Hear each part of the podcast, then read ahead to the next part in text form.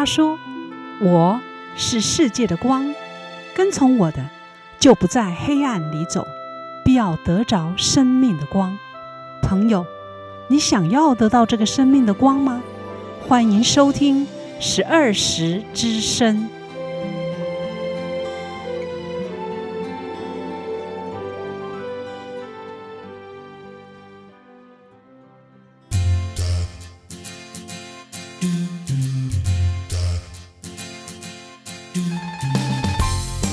众朋友平安，欢迎收听每周六早上八点到九点，在 FM 八八点三长荣之声播出的十二时之声。我是明慈，我是丽青，很高兴能与你在空中相会，更希望接下来的时间里能带给你满满的祝福与收获。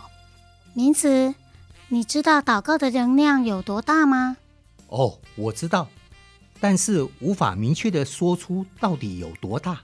那我就来分享一则真实的科学实验。哦，那我洗耳恭听哦。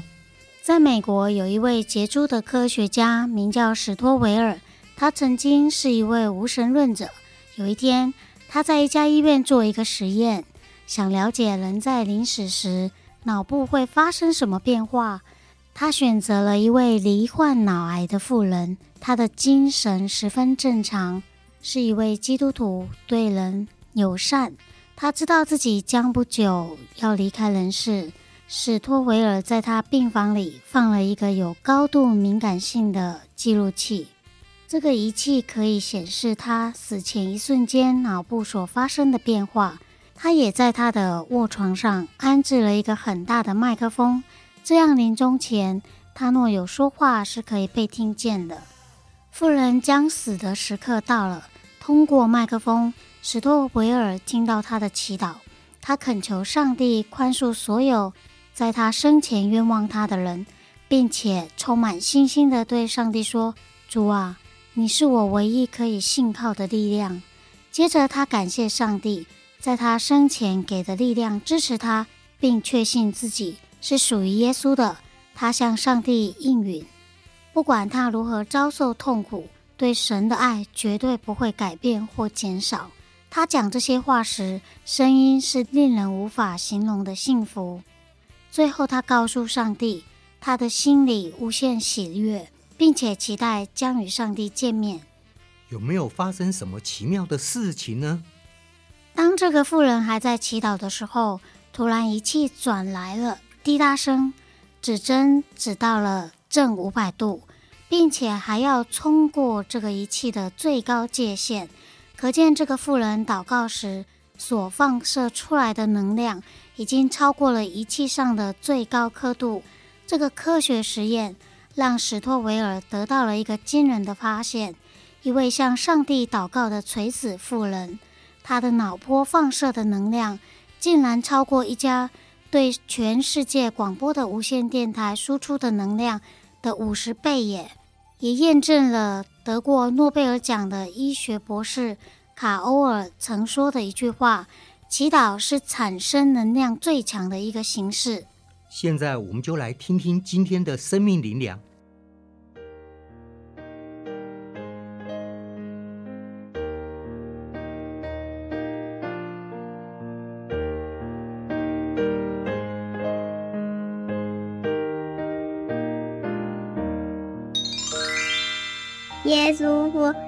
饥渴慕义的人有福了，因为他们必得饱足。”请收听生命灵粮。今天的生命灵粮是在腓立比书四章六到七节，应当一无挂虑，只要凡事借着祷告、祈求和感谢，将您所要的告诉神，神所赐的。出人意外的平安，必在基督耶稣里保守你的心怀意念。现在我邀请你来听一首诗歌，是出自《相信有爱就有奇迹》专辑中的《叫我抬起头的神》。诗歌之后，请继续收听十二时之声。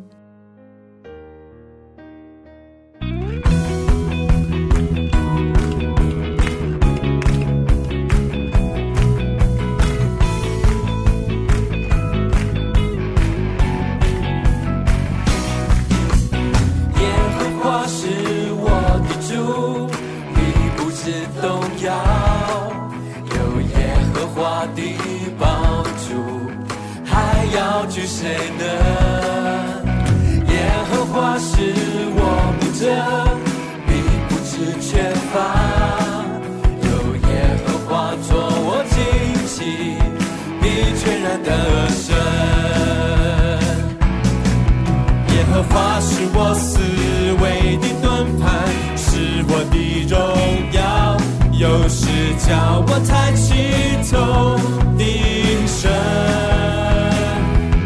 一宿虽然有哭泣，早晨我们必欢呼。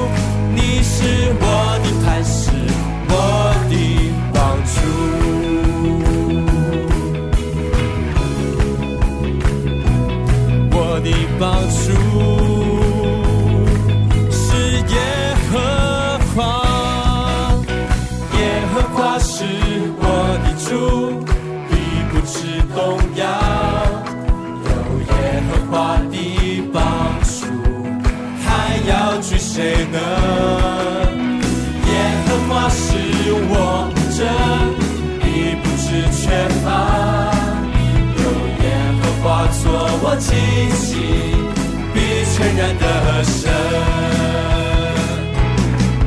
耶和华是我思维的盾牌，是我的荣耀，有时叫我抬起头的神。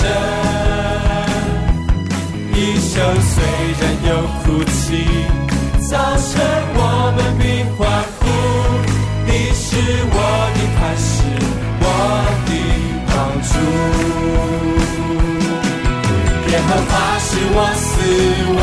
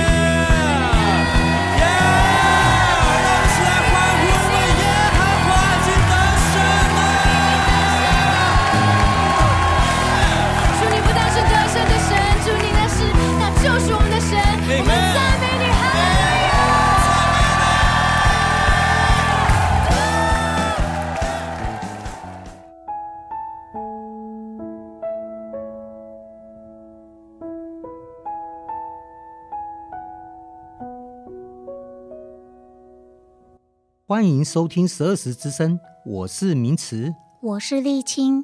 今天的节目专访内容安排的是生命分享见证，并且告诉我们他们的祷告蒙上帝应允的经过。丽青啊，嗯、你知道谁在台盐公司担任董事长时，让台盐转亏为盈的是谁吗？知道，他就是十二时教会芥菜种小组的组长。余光华，于贝贝，欢迎于贝贝。各位听众，大家好，大家早安。我受洗的过程也是比较跟人家不太一样。我们常常听人家说是有什么转折了，他才受洗。是，我是在一帆风顺的时候受洗。你比如说，你是家里面你是第四代信徒，第三代、第二代、第一代，对不对？对。那我不是，我是富一代。什么叫富一代？我就是说我我不是我先受洗，儿女们跟我受洗，我是女儿先受洗，然后十年以后我才受洗。也就是说，呃，神讲的，我们也是圣经告诉我们，一人得救，啊全家得救。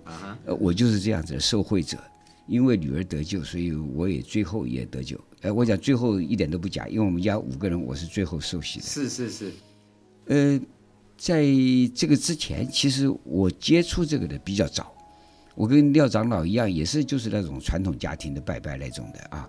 严格来讲，没有什么宗教信仰，没有，就是这种传统拜拜。嗯啊，也就是一年三节的时候要拜祖先呐、啊，要这些，没有没有这个，我们家没有拜任何神明，没有，嗯、就这样子，就是传统的这种拜拜啊，烧纸钱呐、啊、等等这样子。嗯、所以一直也就是这样，但是相对来讲，我对基督教倒是从年轻对基督教就有个好印象。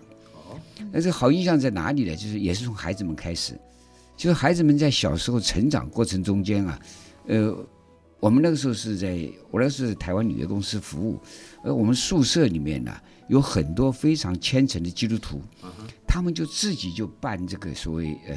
主日学，主日学就办主日学。那个时候我也不懂什么叫主日学，反正就是小孩子可以去那边呃唱玩呐，唱诗歌，然后不还是更重要，还可以吃东西，吃东西啊，还可以吃啊，吃饼干，吃糖果。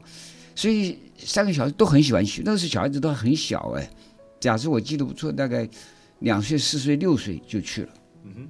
我三个小孩嘛，两岁、四岁、六岁啊，这样子他们就去了，呃，并且每个礼拜天下午啊，三个人就手牵手就去，因为在同一个村子里面嘛，所以开头我们送去，以后我们也不用送了，他们自己就牵着手就去了，嗯，啊，并且都是非常开心的回来，呃，这是我对基督教的第一个印象。但是我自己呢就没有办法，所以没有办法在哪里？因为廖长老说他学化学，我是学工程的，学工程，我成大工学院毕业，所以我对这个呃对信仰，我一向觉得。我认为所有宗教都一样。那个时候我不懂，我以为反正宗教嘛都是劝人向善。我说那都是好的，随便哪一个都没有关系。嗯。但是我运气很好，就神曾经差遣过两位天使来这个等于引导我。呃，一位是一个长辈，是我太太的一个长辈，也是呃这个空军官校的教授。嗯。他就跟我讲，他光华你应该来教会啊。呃，我当时就跟他报告一句话，我说我会的。呃，因为我对这基督教没有坏印象嘛，嗯，啊，没有坏印象。我说会的，我说不过我现在很忙，等我有空我一定会去。那意思就表示我很忙了，啊，你们大概都闲人了，你们可以去，我不行了。呃，后来我的一位长官，啊，也这样子跟我讲，也叫我去，我还是用同样的话跟他讲。而我那个长官真的很好，他没有顶我一句，说难道你比我还还忙吗？啊，他没有顶我，他也没讲，他呃也点点头就算了。所以就这样日子就这样过了。过了，我确实是想去，没有错的，但是就没时间。呃，就就我认为了，我我非常忙嘛，可能认为没有空。哎，到后来什么？后来是在民国八十年，我大女儿受洗了，哦，并且是没有经过家人同意的，就她自己就受洗了。她大，因为是大学毕业以后，她在中央研究院做助理嘛，嗯，她就在那边就受洗了，受洗回来才告诉爸爸妈妈说我受洗了。那我我不觉得什么，我太太就很不高兴了，说这么大的事情为什么不跟家人讲呢？呃，那我反过来劝我太太，我说她已经二十岁了，那其实不止，已经二十二岁、二十三岁了嘛，啊，我说她已经超过二十岁了，她可以有选择的，呃，我太太也就释怀算了，就这样子。那这个问题我们两个没有事了，结果不是我女儿有事了，她就天天不停的要劝我们来到教会。她每个礼拜从台北回来就要我们教会，那甚至于开开头好好讲，后来就用哭的、用闹的，就是反正就是说要我们去。他的意思就是说希望我们以后一起在天堂见面。对。那么，但是我就听不进去，我说你这个等于胡说八道，一通闹闹闹什么东西嘛？反正就是这样子扯扯扯了扯了很久，很久。后来他很聪明，他后来就透过了他在美国的同学，刚好那个同学的这个朋友在我们南门教会。哦。在我们南门教会，这么巧。那个时候我家就在南门教会旁边，从我家走到南门教会不要一分钟，大概几呃连三十秒都不要，大概一二十秒就可以走到了。所以那个朋友就每个礼拜就到我们家门口来按门铃，邀你一起到教会。去。同时那位就是那个一落长老的太太嘛，就是忠实姊妹。哦，她非常的虔诚，她来按了门铃，我就要请她。那我太太女生穿衣服总是比较慢嘛，嗯，我就要请她到我们家客厅坐，她不坐，她就是站在门外面等，那意思就催你赶快出来，赶快出来，哎，就是赶快出来，嗯，所以我们就这样被他绑架着去了，慕道了两年半，两年半，嗯，两年半，突然有一天，我太太就这个黄牧师讲道，就他就感动了，他就去登记这个受洗，受洗，登记受洗，我一听他去登记受洗，我说啊。你你你你登记受洗，你怎么不跟我讲？他说我我受感动了，我就去受洗了。我我说那那那我也去登记受洗。他说那你也受感动了。我说我一点感觉都没有，怎么受洗？他说那你为什么受洗？哎，我说很简单，我们家那个时候我我儿子也接着受洗了，因为我儿子是跟着大姐走，大姐一受洗，第二年儿子就受洗了。那二女儿又过了七年，就等于比大姐晚八年也受洗了。哇！啊，这个时候就是太太又要去受，只剩我一个。我说将来你们四个人都到天堂，我一个人到地狱，我说这也不太好，对，是吧？所以我说那我也去受洗，我就这样受洗的。好，下面回到我们的主题，就是受洗前后有什么不一样？对对对对。啊，这个是主题，是不是？那么说老实话，我因为我是在我那个时候，其实说老实话，我是一帆风顺的情况下，我的工作非常、嗯、做得非常顺，什么呃整个生活都非常好了，就受洗。但是我一受洗完，我是民国四十年受洗，我四十一年在工作上就碰到挫折。怎么会那么巧？哎，就是啊，我四十一年就被这个撤换，啊，我就被撤换。那撤换，当时教会人就担心了，完了完了，这个家伙这一定不来了。对。但是记者访问的时候，我第一句话就是说感谢主。他们说哦，那又有救了啊。为什么呢？为什么感谢主？我我没有，我不觉得，我觉得神觉得我这个大概觉得我工作告一个段落，应该还给家庭了嘛，因为我以前工作很忙嘛。哦，是。还要根本就。这个家家里面就讲良心话，忽略了。呃，其实我没有忽略，我很顾家的，所以为了这个，所以论坛报就特别来访问我，在我台北的 office 等了我六个小时。嗯，天哪！因为我那个时候我到我在台北嘛，但是我到苗栗去一个公司，就是我公司的一个厂，我去辞行，嗯，跟他们辞行啊，大家因为大家都很关心嘛，跟他们辞行，所以等到我回到 office 那个呃，我们同仁就跟我讲有客人。后来我太太就跟我讲，那可能在客厅等你，已经等了六个钟头了。哇！啊，那我一去，我也不晓得他是谁呀、啊。啊，因为那个时候媒体几乎天天追着我转啊。嗯、啊，我那时候常常媒体上头版，啊，差不多媒体都是从大报小报，这中央啊，这这个联合报、中国时报啦、自由时报，随便什么，这所有大报我都是头版。嗯。所以我的太太就说她等你，我一去我就问她，那你是哪个报呢？她拿给我看《论坛报》，我从来没听过《论坛报》什么报，也不晓得。啊，那么他就讲，他主要就针对我那句话，就是说，听说你被干掉了，结果你第一句话就是感谢主，认不认为这样？嗯，就是我受洗以后啊，心中有了上帝，就觉得一切都是上帝在做主，不是由我做主。那今天把我干掉啊，或者讲神为我关一扇门，他必然会为我开一扇窗。嗯，也就是果然很快，我中午被干掉，晚上就另外一个。就安排工作了，就安排一个另外一一一扇窗，同时那工作比我原来的工作薪水还更高，哇，真棒，还更高啊！就神的恩典是你想象不到的，嗯，你想象不到。我当时讲感谢神，完全是发自内心的，就是就直觉就冲出口来了，嗯，没有去思考说我怎么样去好像讲一个美丽好听的话，没有，就是心中直觉感觉到啊，感谢主，嗯，就是很自然的就是这样，所以说。所以第二天那个论坛报问你，你为什么感谢主的时候，我说我感谢主让我可以回家了，啊，因为他认为因为神可能认为我的工作告一个段落了嘛，就放我回去了嘛，啊，结果当天晚上又有工作了，第二天媒体又问我，那你又怎么解释呢？啊，我说那神他有他的旨意啊，他是觉得我应该还有更多的工作要等着我去服务啊，要服侍啊，啊，因为。我们人活在世界上是神在带领嘛？我们是照神的计划在走嘛？不是照我的计划嘛？是的，是不是？所以这样情况下，我说神大概又觉得我应该再做一点了。没错。所以我再继续做，因为他们不不见得是基督徒了，那些记者不见得基督徒，他们就没有话可讲了。嗯。那问不下去了嘛？他也不像你们可以继续问，他不晓得怎么问了，就就算了。所以我从这以后啊，实际上从这以后我就回味。因为这第二个，我现在换的这个工作当中呢，对我影响很大，影响很大，不是在工作上影响，是我的这个灵命成长有影响。嗯，这个灵命上在就是我到那边之后，那个时候我们教会没有小组啊，是，哎，就我到台北，到了卫理堂就有小组了，那个厉害。嗯、我第一个礼拜天我们就去教堂了嘛，嗯、一去了礼拜三那个传道人就到家里来了，嗯，就到家里来就跟我聊，一聊完就说好，我给你安排个小组，果然。第二天就给我安排一个小组，就是安排跟我们年龄差不多，也是老年人的小组，就安排这样一个小组去。我们那个小组是强啊，那你真的想象不到。我告诉你，他们在查经的时候啊，一句经文啊，一句经文而已啊，就一段经文啊，每一个人啊，都好像整本圣经都会背一样。好厉害哦！厉害的简直你没有办法想象。他每个人都可以分享，并且分享的时候不是只有在这里。你比如今天我们查以佛所书，他可以从这个从这个创世纪讲到这个启示录，哎，启示录，他中间每个人都都都都有好多经文来着，所以已经解经啊。我在这边听到他们这个，他真的是已经解经，每个都引经据典的说。哎呀，那我听的简直是那个加上那小组长又很热心，小组长是美国 MIT 的博士。哦，他每一次啊到最后都会问，哎，那于叔叔你你有什么？那第一天我不好意思，我就勉强跟他凑。第二个礼拜我才，第三个礼拜我就光火了，我你不要每个礼拜就给我考试的。我说我才幼稚班呢，我什么都不懂，你每次都跟我这样考试。结果他们很有修养。嗯，那个他姓欧阳，我父姓啊啊，父姓欧阳，嗯、他就跟我讲，他欧阳博士就跟我讲，他于于叔，他们叫我于叔，很妙，嗯、他们叫我于叔叔，但是叫我太太叫卢姐。嗯、哎，所以啊，他就说于叔。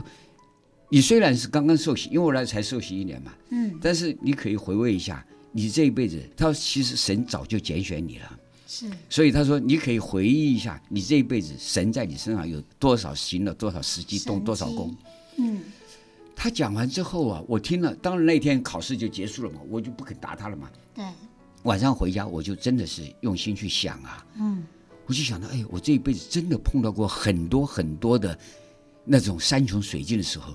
最后都柳暗花明又一村，我当时觉得好像我运气很好，嗯哼，我这个时候才晓得原来是神在我身上动工，我不知道，我不知道，嗯啊，我现在才晓得神的恩典是无所不在的，是，所以我受洗以后的生活就变成什么？变成我完全仰赖神，碰到什么事情我都祷告，祷告，我就祷告，我唯一的能力就是祷告。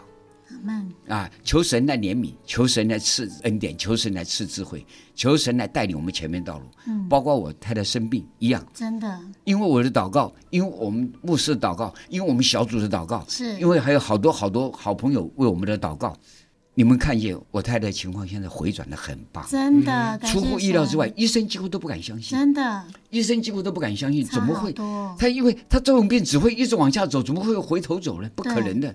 所以这个祷告的力量真的是无穷的，啊，那我这个信主以前跟信主以后完全不一样在哪里？就是我现在不怕，因为我现在我知道我心中有一个神，我知道我的所有的一切都有神在安排，神在带领，所以我按照顺服神的道路这样走，神就会带领我到最美好的天国。我现在就是完全寄望在神那边，所以换句我就无所惧怕。这是我的生活。是的，顺服即蒙福。是啊，接下来我们先听一首好听的诗歌，是出自于《穿云而出的阳光》专辑中的《我深信》。诗歌之后还有精彩的见证分享哦。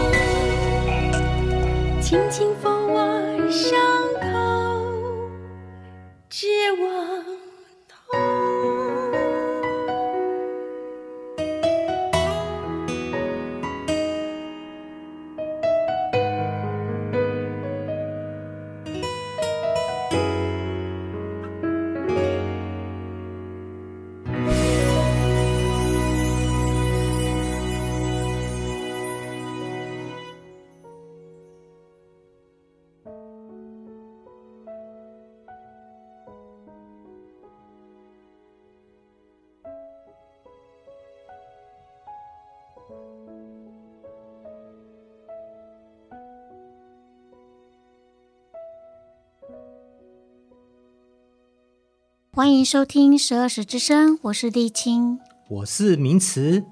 有一位英国宣教士说，基督徒的生活是否能得胜，只看一件事，那就是上一次我们和别人分享耶稣的爱是什么时候呢？上一次别人从我们身上看见主耶稣基督的爱是什么时候呢？接下来要分享的来宾，常在我们十二时之声中访问来宾。今天很难得成为受访者的来宾，我们来欢迎小平。十二时之声的听众朋友平安，我是小平，很高兴能有这个机会在十二时之声分享我的见证。哎呦，啊，忽然觉得我很客套呢。哎，我看你们两位哈，就干脆不要访问我好了，我自己会说啦。好，其实我跟余光华、余贝贝一样，在受洗前其实是没有特别的感动或者是经历。那于贝贝是因为全家都受洗了，想跟大家一起上天堂。那我是因为我的母亲过世的原因啊，我选择受洗。那我算是第三代的基督徒哈。那小时候有去主日学，那中间有一段很长的时间都没有来到教会。那我就像是一般的年轻人一样，在社会当中，在自己的工作领域里面，不断的在追求自我的实现。那会觉得说，把很多的自己未来的，包含自己的想法跟未来，都可能就是孤注一掷在希望能够在工作上能够有个很好的表现哈。我的母亲，她发现她有癌症的时候已经是第四期了，癌末哈。那对家庭来讲是一个很大的一个巨变，那对我来讲也是不太能接受。我母亲在最后的那段时间，其实是我跟我母亲最亲密的时候。对，那比较特别的就是说，我在那段时间，我想尽办法给她最好的医疗，让她不要太痛啊，甚至呢也请了看护，也宁愿花很多的钱。她走的时候。其实你们觉得我心里当中最期盼的是什么？他走的时候是可以安详的，因为癌末了嘛，哈、那我会希望他走的时候是可以安详的走，所以其实那个时候就会想要希望上帝可以成为他的依靠，耶稣可以亲自接他。所以当他走的时候很安详的时候，哈，我开始省思我自己了。诶，当我有一天我要走的时候。我是不是也希望是耶稣接我走这段路哈？还是我希望是别的神明？好，我开始问我自己。那我想想，我从小只有接触基督教，也只有认识耶稣，我当然选择耶稣了哈。那我就觉得，对，我会选择耶稣。可是我又问我自己一件事，就是那你要什么时候受洗？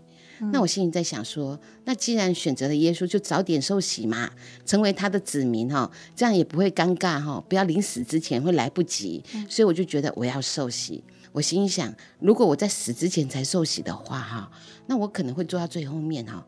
那我想要早一点可以往前坐，至少可能小时候没受洗，那至少怎样？现在赶快受洗哈，至少坐中间位置。嗯。所以其实我的受洗其实一开始 是有某个目的的哈，那可是后来呢，呃，为什么我会觉得上帝是跟我存在？是母亲过世，其实家人都很难过，包含连我。那最近分享跟大家就是说，其实在外面当然自我实现表现的很好，在工作领域当然是很干练。嗯、可是我跟我我母亲在生病那段过程有出现一件事情啊。他有要求我说，我可不可以开口为他祷告？嗯，那其实你会知道，当时的我，我愿意花很多的钱看护二十四小时。可是当他跟我说要我开口为他祷告的时候，我面有难色啊，因为我好久没有开口向上帝祷告了，跟耶稣祈求，所以那时候我就面有难色，我就讲不出话来。那我的母亲看我这样之后，她就不勉强我了。那后来呢，也很快的几天，他就进入加护病房了，就再也没醒过，然后回去就断气了，回到家就断气了。那但是这件事情哦，他走了之后，其实这个这次的经历对我来讲是一个很大没有办法忘记的一件心无上的一个悔恨，嗯、因为我会觉得说，哎，在外面表现啊、哦、是这么的棒，然后你也对父母亲、对母亲哦是这么的思念，可是当时他开口，为什么？我不愿意尝试一下，所以心里有一个很大的懊悔。所以只要呢想母亲的时候，还有过母亲节的时候，这件事情我一定就会想起来，然后我就会哭，好，晚上就会哭，然后跟上帝祷告，说我自己怎么会是这么一个好像人前人后不一致的人哈？那也觉得自己为什么？是那么的小气，对自己的母亲是这么小气。那那个时候啊，我不敢把这件事告诉任何人，所以我只有跟上帝讲。那为什么不好意思跟人家讲？因为我爱面子嘛，对不对？好啊，所以呢，就一直这样在我的心目中就这样好几年。那一直到哈，我们教会的秋琴长老的母亲八十几岁了，好，那到有一天到他家里好住几天。那天我刚好到秋琴家里。哎，看到了他妈妈之后呢，于是呢跟他妈妈讲，打个招呼，因为我妈妈是原住民的妇人嘛，布农族的妇人，嗯、那他妈妈也是，所以她的外形有点像我妈妈过世之前的样子。那看到之后啊，那天晚上哦又哭了，又想起妈妈了，又想到没有对妈妈很好，好，那就是这样。那过了两天，秋晴又要我到他家，那很奇妙，就是我也是一样，就到他的房间跟他妈妈打个招呼之后，又到客厅。这时候发生一件很奇妙的事。那秋琴的母亲只会讲布农语嘛，就叫秋琴进房间，然后就跟秋琴讲了一句话之后，秋琴又再问他妈妈一句话，出来看着我就有点尴尬了。哪一句话呢？他就告诉我说：“我妈妈说，今天你来我的家里是要为我为我妈妈祷告的。”哇！那时候我就怎样？忽然就心就一惊了，你知道为什么？那是我两天前跟上帝又在忏悔的事，嗯、就不知道什么时候上帝可以把我心目中的悔恨可以放下。这时候呢，秋瑾会认为我不答应，因为我是一个很有主见的人，我没有准备，他可能会认为不答应。结果我马上就说好，哎，这件事情又让秋瑾觉得嗯。怎么我那么爽快就答应？嗯、那秋琴也很棒啊、哦，她很怕说我祷告不好，因为她知道我爱面子。嗯、所以呢，等桂兰也来了之后啊，邀请桂兰的老公桂兰，还有这个她的先生跟我，还有她，我们邀请她母亲一起坐在客厅里面，我们大家同声为她祷告。那你觉得丽琴，当天晚上我回家又怎么了？哭了。是，我是怎么哭呢？是喜悦的还是痛苦的？喜悦的。对我，我觉得哈，为什么要跟大家分享这件事情？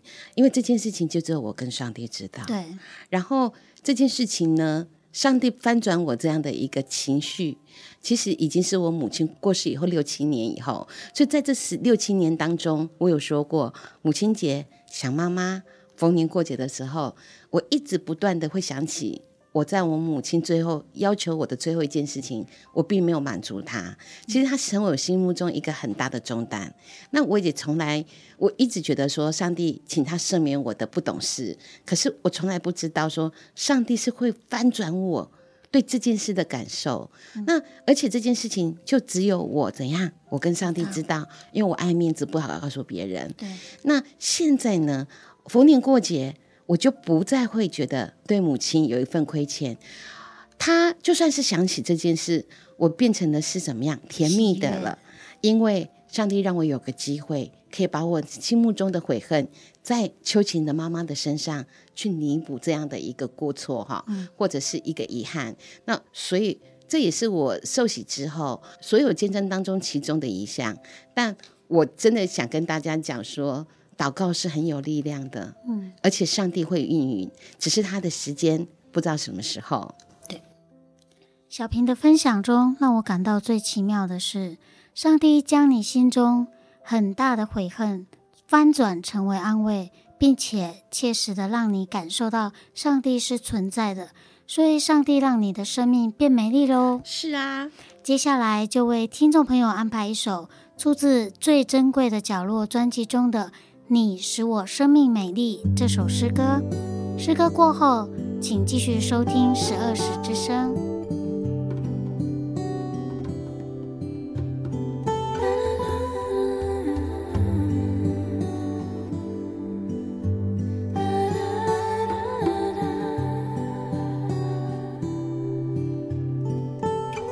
在暗点中，你使我生日日夜夜，我比心靠你，在意识中，我加持啊。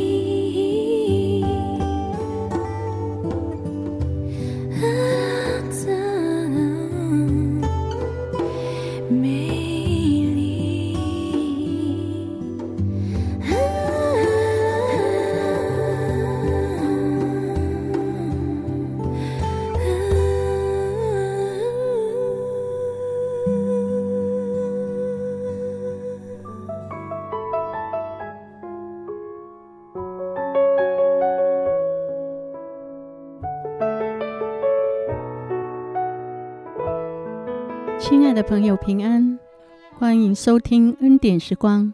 我是十二时教会林秋晴长老。听完了以上的见证，你有什么感想呢？你是否觉得上帝真实的存在我们的生活当中呢？答案却是如此。当我们思想上帝的作为的时候，最直接的方式就是查考圣经。在圣经上，罗马书说：“自从造天地以来，上帝的永能和神性是明明可知的，虽是眼不能见，但借着所造之物就可以晓得，叫人无可推诿。”希伯来书这边又说：“因为房屋都必有人建造。”但建造完万物的就是上帝。当夜幕低垂的时候，我们仰望星空。你在看星空的时候，是不是让人赞叹宇宙的浩瀚无际与井然有序？更没有理由推辞这一切是自然产生的。在这背后，一定有一位创造者。这位创造者就是上帝。他不但存在于宇宙当中，同时也存在我们世间，并与每一个人的生命息息相关。因为上帝顾念人的生命，起初上帝创造天地万物的时候，一直到万物都造齐了，最后才按着自己的形象造男造女，是为了要让人享受一切万物的美好。上帝对人类的爱真的是无微不至。朋友，听完了今天两位受访者的见证，你是否也发现，在他们的生命里头，也经历了与上帝同在的美好，并和上帝建立了亲密的关系？这是一件很不可思议的事。当人认识上帝以后，他的生命就会变得不一样。同样的。思想和价值观也会跟着改变，使他成为一个新造的人。我们刚刚听到的第一位分享者，是一位台湾赫赫有名的国营事业董事长余光华先生。他曾经担任过许多国营事业的重要职位，像台肥公司、台盐公司、台湾金属矿业公司、台铝公司董事长。同时，在这些公司里，他的表现也都非常出色。例如，在他担任台盐公司董事长十二年的期间，让原本岌岌可危的台盐公司起死回生，而且呢，脱胎换骨，员工的绩效不但提升了三倍，营业额也跟着成长了二点五倍。这样的绩效让他被外界称为。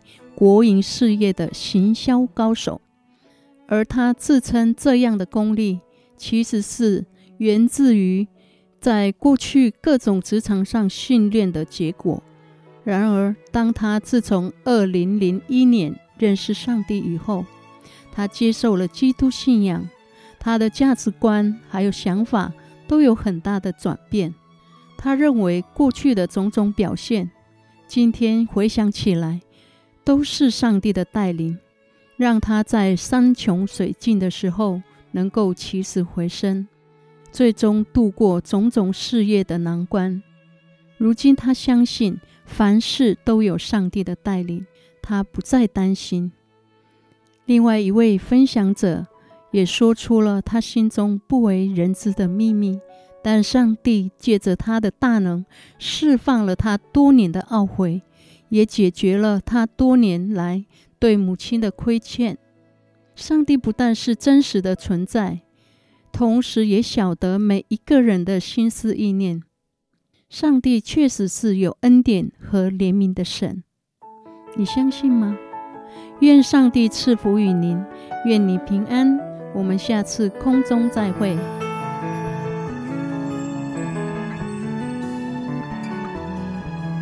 你是天空绚丽，大地富足，你名叫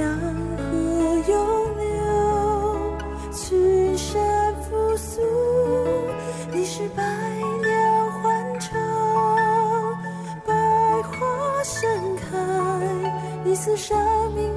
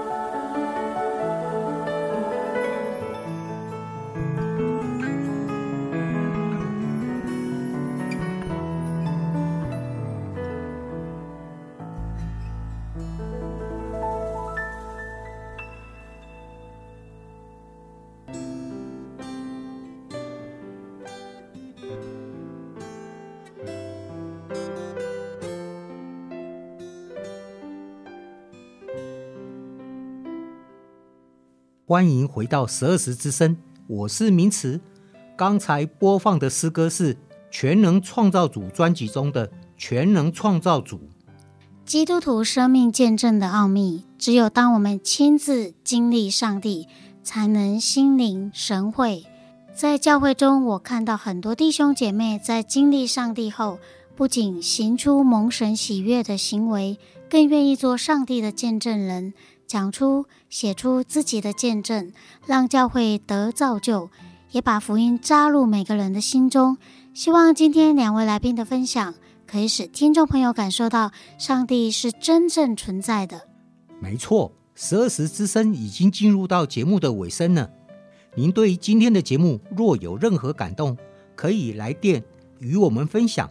我们的电话是零六二九七七七五二零六。二九七七七五二，或者你也可以来信，我们的信箱是台南市安平区建平十四街二十五号，也可以在 YouTube 上面的频道来搜寻十二时之声的所有节目。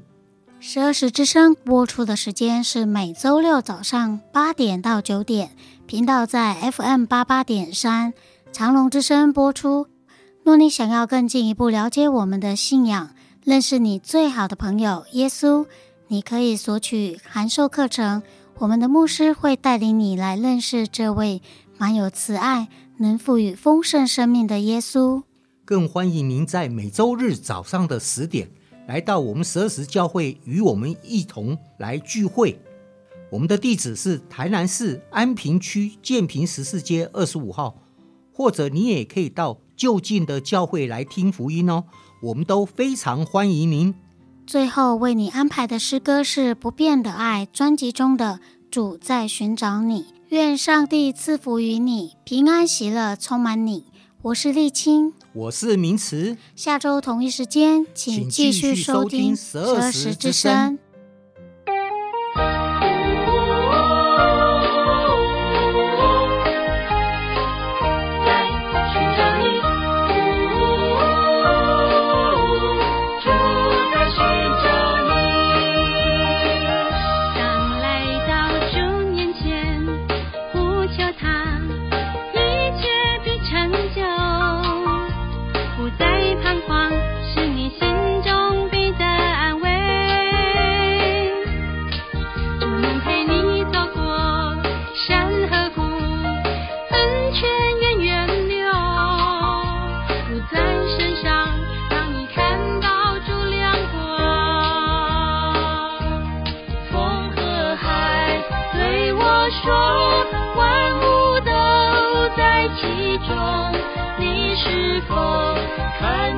身边。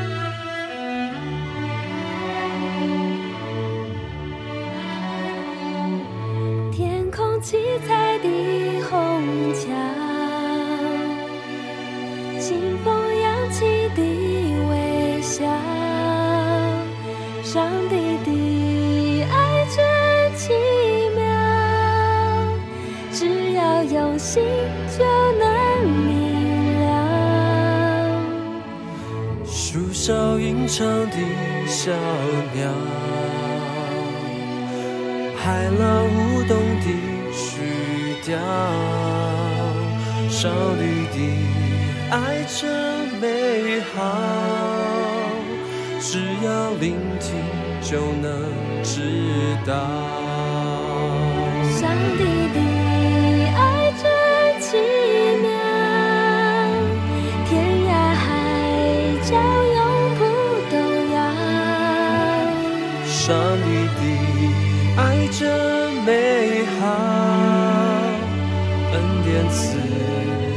伴你到老。敞开心灵手他爱的拥抱，他的爱。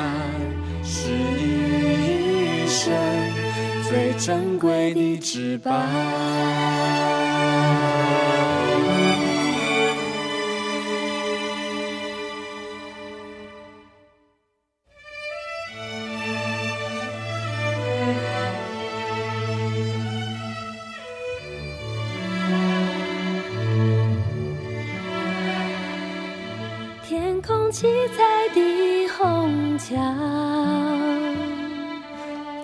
风扬起的微笑，上帝的爱真奇妙，只要用心就能明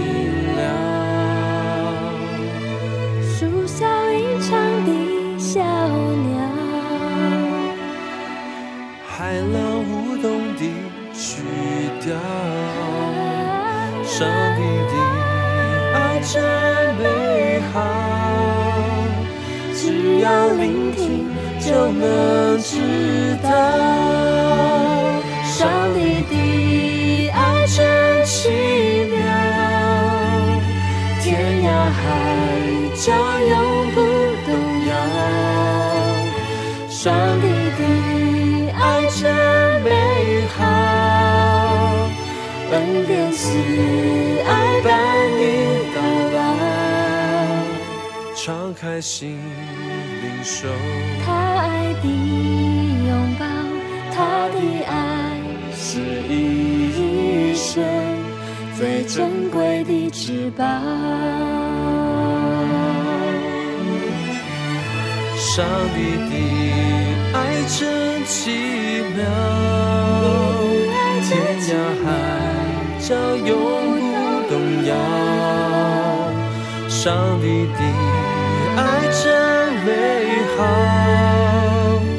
恩典慈爱伴你到老，敞开心领受他爱的拥抱，他的爱是一生最珍贵的至宝。敞开心灵，收他爱。的拥抱，他的爱是一生最珍贵的至宝。